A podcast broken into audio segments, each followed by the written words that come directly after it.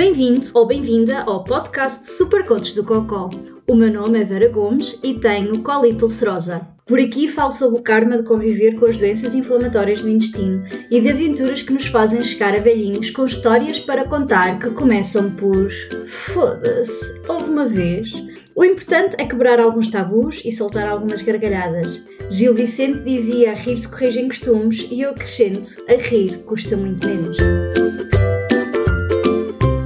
Agora temos falado muito sobre as doenças inflamatórias do intestino, dos tratamentos, da gestão do dia a dia, a tua e a minha forma de viver com este tipo de doença. Mas nem sempre tudo é cor-de-rosa e cheio de unicórnios, e por isso hoje vamos falar disso mesmo: possíveis complicações. Antes de começar, uma pequena ressalva: o que vais ouvir hoje são possíveis complicações não quer dizer que tu, que tens cronocolite ulcerosa, alguma vez as venhas a desenvolver. A parte boa de haver investigação e estudos clínicos contínuos sobre estas doenças e sobre como é que elas funcionam ajuda também a saber mais e a perceber melhor como no futuro se poderá prevenir e tratar as possíveis complicações que advêm destas doenças. Ai, que eu agora parecia tão séria, parecia quase José Rodrigues de Santos. Por norma, a primeira coisa que perguntam é se vais morrer por causa do Crohn ou da colite? E a resposta é simples. Só morres de uma doença inflamatória do intestino se estiveres muito tempo sem tratamento adequado ou por consequências indiretas da doença. Um exemplo. Não estás a fazer tratamento para a doença inflamatória do intestino a doença inflamatória do intestino entra em atividade. Fica fora do controle. Começa a descompensar o corpo todo. Começas a ficar subnutrido. E essa subnutrição começa a trazer outro tipo de complicações noutros sítios. E aí poderá, em casos extremos, haver morte. Mas por causa das consequências da ausência de tratamento do que a doença em si. Uma pessoa com doença inflamatória do intestino que seja monitorizada regularmente que faça o seu tratamento, que cuide de si, tem a mesma esperança de vida que qualquer outra pessoa. Mas bom, isto não quer dizer que não possam existir uns buracos assim grandes na estrada. E há uma maior probabilidade que o comum dos mortais de desenvolver complicações por causa da doença inflamatória do intestino. Algumas complicações são mais comuns na doença de Crohn do que na colite ulcerosa e outras são só únicas e exclusivas ou do Crohn ou da colite ulcerosa. E por norma, estas complicações podem ser divididas naquelas que ocorrem diretamente da inflamação que ocorre no intestino, outras que ocorrem em áreas do corpo que não estão diretamente relacionadas com o intestino ou com a inflamação intestinal. Vamos por partes e começar pelas complicações diretamente relacionadas com a inflamação no intestino, ok? A inflamação e ulceração do intestino pode dar origem a três coisas diferentes: estenoses, fístulas e abscessos. Se estas complicações não forem devidamente geridas, podem elas próprias levar a infecção fora de controle e isto sim pode levar à morte. Estes tipos de complicações são normalmente vistas na doença de Crohn e são raras na colite ulcerosa. Comecemos pelas estenoses. As estenoses que são uma parte do intestino que assim vá, numa forma muito simples e muito simplista, perde elasticidade por causa da inflamação e da cicatrização. E esta dança, inflamação, cicatrização, inflamação, cicatrização, pode fazer com que a certa altura a parede do intestino simplesmente, olha, desista, entregue a alma ao Criador e fique danificada, ou seja, os vulgos apertos no intestino. Por norma, as estenoses não são propriamente um problema até ao momento em que há risco de obstrução.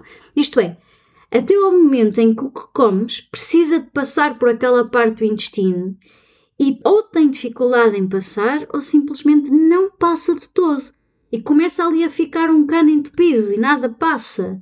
E isto, obviamente, começa a pressionar tudo o que está antes da estenose. E não é bonito. Eles são dores fortes, ele é distensão abdominal, ele é vômitos, é todo um pacote e nada agradável, de todo.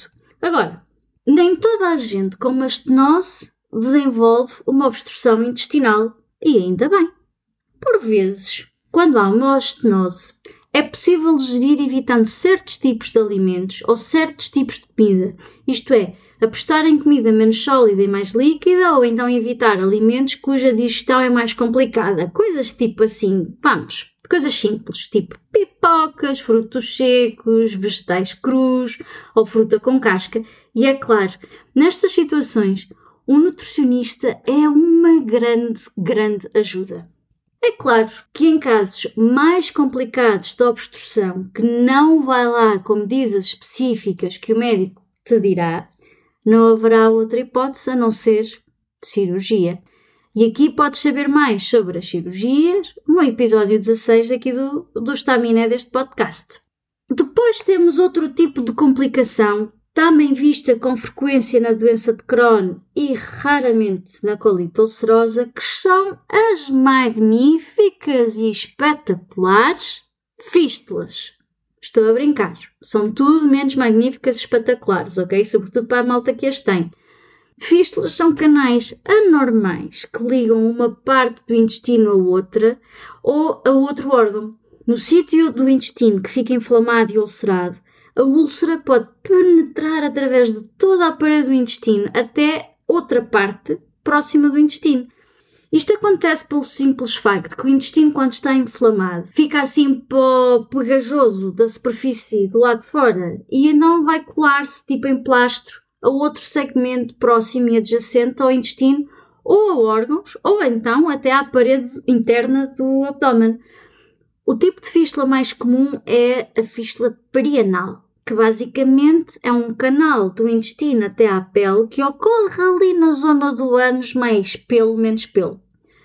Pessoas com fístulas perianais têm episódios de dor na zona do ânus e como o mal nunca vem só, como é óbvio, há inchaço e tal e qual coelhos a saírem de cartolas, há drenagem de muco, pus, sangue e até cocó a sair por aquele buraquinho. Nas mulheres, este tipo de fístulas pode até estender-se da zona do ânus até à área da vagina, o que também é digno de concorrência daquelas senhoras da Ásia que atiram bolas de ping-pong pela vagina, mas nas doenças inflamatórias do intestino as mulheres também podem atirar cocó pela vagina e nunca vi ninguém entusiasmado em assistir a este tipo de espetáculo. Fica o recado. Como deves calcular, quando o quadro clínico das fístulas é menos simpático, isto interfere basicamente com todas as atividades do dia a dia, o sentar, o caminhar, o exercitar e até podem interferir com a vida sexual, mas sobre sexo ficará para outro episódio. Se estás a sentir neste momento assim uns suores frios a correr-te na espinha, se calhar é melhor parar de ouvir este episódio, fazes uma pequena pausa, respiras fundo e continuas a ouvir o resto mais tarde. Porque depois das complicações diretamente relacionadas com o intestino, está na hora de falar das manifestações extraintestinais, ou seja, aquelas que ocorrem fora do intestino, tanto na doença de Crohn como na colite ulcerosa. Resumindo, estamos a falar de manifestações que podem ocorrer quando a doença está mais ativa e sintomática, mas a verdade é que também podem acontecer quando o intestino está sossegadito e sem chatear ninguém. E como o mal nunca vem só, não há propriamente forma de prever quem poderá desenvolver estas complicações ou não, nem tampouco prevenir que aconteçam. Isto só falta o milhões. O que se sabe de forma segura é que algumas destas complicações têm fatores genéticos associados ou então uma base hereditária, o que contribui para que apareçam quando há uma doença inflamatória do intestino metida ao barulho. E infelizmente, uma em cada três pessoas com doença inflamatória do intestino acabará por desenvolver uma destas complicações. Só falta o euro milhões, não é? Pois, também acho que sim, só falta o euro milhões. Mas bom, continuando. Quais é que são estas possíveis manifestações intestinais, não é? Como é que nós sabemos que estamos a jogar para bingo? Bom, estas manifestações podem ser sintomas articulares, como dor, rigidez ou inchaço das articulações, pode ser a sacroelite, pode ser inflamação ocular, podem ser lesões na pele, pode ser uma doença no fígado. E, meus amigos, tu que me estás aí a ouvir, nem os ossos escapam. Os sintomas nas articulações são provavelmente das manifestações extraintestinais mais comuns e as articulações mais afetadas costumam ser os joelhos, os tornozelos, os pulsos e as articulações dos dedos, das mãos e dos pés. Já a sacroielite é um tipo de artrite que pode ocorrer na zona inferior das costas, assim ao fundo das costas. Tipicamente começa assim por uma certa rigidez na zona de baixo das costas, não é? de manhã, e um desconforto na zona lombar e nas ancas. Numa forma mais severa, a querida espondilite anicosilante, a inflamação propaga-se pela coluna e vai reduzindo a flexibilidade e mobilidade. Para a espondilite anicosilante existem análises ao sangue específicas que diz quem está em risco de a desenvolver. Mas não há propriamente uma forma de prevenir que ela aconteça. Das articulações, passemos aos olhos. Apesar da inflamação nos olhos ser pouco comum, pode acontecer de diversas formas e eu vou tentar dizer isto sem me engasgar. Temos a irite, temos a uveíte e temos a hipeliscrite. Pronto, podem fazer um brilharete logo à noite ao jantar. Todas estas opções levam os olhinhos a ficarem vermelhos e com dor e até por vezes até ter intolerância à luz. Ponto positivo. Há tratamento, o oftalmologista pode ajudar. Das articulações e dos olhos, vamos à pele. E por aqui prepara-te para te lembrares de dois nomes magníficos que farão um brilharete se precisares de palavras complicadas para brilhares no jantar de Natal da empresa. São elas: eritema nodoso e pioderma gangrenoso. Tanto numa como noutra, se a tiveres, Fazes um brilharete pelo Halloween e poupas uns trocos na maquilhagem. Já sabes que se te aparecer uma lesão, umas manchas que te provoquem dor sem razão aparente, é a altura de falares com um médico. Um terceiro tipo de lesão na pele, apesar de não ser causada diretamente pela doença inflamatória do intestino, é particularmente frequente em pessoas com Crohn. Falo nada mais, nada menos do que a psoríase por curiosidade, sabias que a psoríase e a doença inflamatória do intestino têm alguns fatores genéticos de risco em comum e que alguns medicamentos biológicos fazem parte do tratamento para uma e para outra? Tará, já aprendeste uma coisa nova hoje. Bom, deixemos a pele e vamos ao fígado. E agora esta é mais uma outra palavra magnífica. Prepara-te, que eu vou tentar dizer isto sem me engasgar. A colangite esclerosante primária parece ser mais comum na colite ulcerosa do que na doença de Crohn e apenas quando a doença de Crohn afeta o intestino grosso. A colangite é, na verdade, uma inflamação que envolve especificamente os pequenos canais que transportam a bilis do fígado para o intestino delgado. A boa notícia? A boa notícia é que não afeta mais de 5% das pessoas com doença inflamatória do intestino. E por último, vamos aos ossos. Apesar de não ser assim estritamente falando considerada como uma manifestação extraintestinal das doenças inflamatórias do intestino, a verdade é que pessoas com doença inflamatória têm maior risco de desenvolver certos tipos de doenças ósseas, como a osteoporose. E o que é que é a osteoporose? É a perda de densidade no osso. Estás a ver um queijo da quinta dos ingleses, abres e é assim compacto, maçudo, certo? Pronto, esse é o teu osso, normal, ok? Esse é o interior do osso assim de uma pessoa saudável, rija. Mas numa pessoa com osteoporose, abres o queijo e está assim com mais buracos que um queijo suíço, ou seja, menos denso. Isto acontece porque há uma redução nos minerais como cálcio nos teus ossitos. E por isso ficam os ossitos mais fracos, partem com maior facilidade e têm maior dificuldade em voltar a soldar em caso de partirem. É certo que pessoas sem doença inflamatória do intestino, sobretudo mulheres, também têm osteoporose e um, um risco maior de ter osteoporose. A questão é que, em pessoas com doença inflamatória do intestino, a osteoporose aparece em idades mais jovens que o comum dos mortais.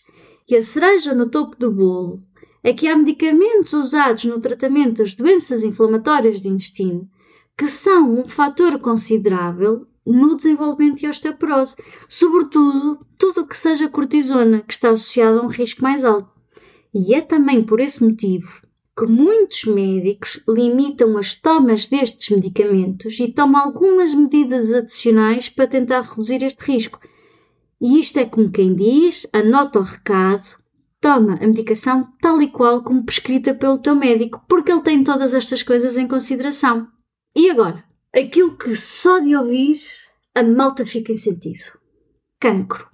Apesar de ser certo que as pessoas com doença inflamatória do intestino têm uma maior probabilidade de desenvolver cancro, isto não deve ser daquelas coisas que te faz passar noites inteiras sem dormir e a pensar: e se o risco de cancro numa doença inflamatória do intestino, em primeiro lugar, limita-se apenas a alguns tipos de cancro e um específico é, por exemplo, o cancro cólon retal. Agora, é preciso saber que o nível de risco que cada um tem varia e que aqui o teu médico é uma excelente pessoa para dizer qual é que é o teu risco. Falando aqui assim na generalidade, posso dizer-te que foi estimado que pessoas com colite ulcerosa têm 10 a 15% mais probabilidade que uma pessoa saudável em desenvolver cancro coloretal. Hum? A boa notícia é que uma das formas de rastreio mais eficaz em pessoas com doenças inflamatórias do intestino é precisamente as colonoscopias e as biópsias. E quem é que faz colonoscopias e biópsias como se não houvesse amanhã? Exato, tu. E a outra boa notícia é que, quando detectado em fases iniciais, é coisa que se trata. Resumindo e concluindo, porque este episódio também já começa a ficar assim um bocadinho longo, não é possível prever quem irá ter uma doença inflamatória do intestino. E como não se sabe ainda com clareza o que causa este tipo de doenças, é também difícil recomendar estratégias de prevenção, seja para o que for. A mesma coisa que as manifestações extraintestinais e as possíveis complicações que as doenças possam ter. Por isso, a melhor estratégia continua a ser aprender a reconhecer sintomas, coisas que não são normais, fala com o teu médico e nas consultas regulares que tens com ele. E uma dica: se forem coisas que possas tirar fotografias, tira, porque por vezes desaparecem e quando chegarem à consulta já não lá estão. Foda-se, uma vez! Certo dia, saio do edifício onde trabalho para ir a uma consulta de gastro depois de ter feito uma colonoscopia daquelas que confirmou que estava na maior real merda que poderia ter da atividade da doença. Dirigi-me muito firme a ir à paragem do autocarro do outro lado da rua e mal atravessa a rua dá aquela cólica, aquela cólica que anuncia vai haver merda. Entrei na única porta aberta, que era um restaurante que estava logo ali, aliás é o único, e pergunto onde é que é o WC? E a empregada diz-me o WC é só para clientes, caso contrário tenho que pagar. Epá, eu não fui de meias medidas. Meto a mão à mala, atiro-lhe o porta-moedas literalmente à cara enquanto corro para o WC. Assim que pus a mão na maçaneta da porta da casa de banho, senti aquele calor úmido e quente entre as nádegas que anuncia que já foste. Era tarde demais pelo menos estava a 2 centímetros de estar num sítio para me conseguir limpar. E portanto acabei por deixar as cuecas sujas no caixote de lixo, vesti as que trago de reserva na carteira depois de me limpar, fui buscar o meu porta-moedas e continuei a caminho para a consulta. Se gostaste do que ouviste ou achaste interessante, se esboçaste um sorriso ou soltaste uma gargalhada, então está na hora de seguir os desígnios do Buda e subscreve o podcast. Até para a semana e que Buda do Cocó esteja contigo!